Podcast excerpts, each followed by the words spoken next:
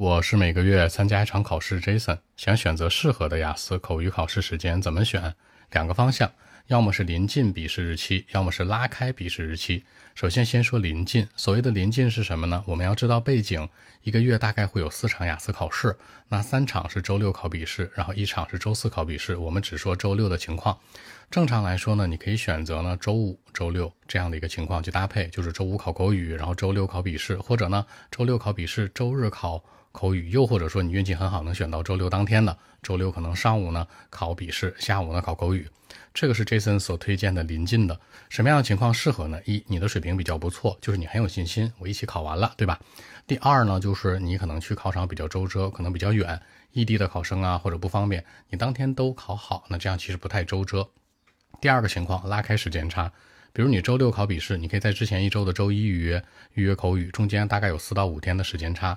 这样做的好处是什么呢？你在之前可以专攻口语，之后这几天再专攻笔试，它是有一个绝对性的优势的。也就是说，这样更适合水平不太好的选手，可能心里没有底气的。而且呢，最好是你离考场比较近，比较方便去那儿。如果你是其他城市去考试，可能就不是那么方便了。另外呢，补充一条，大家要知道。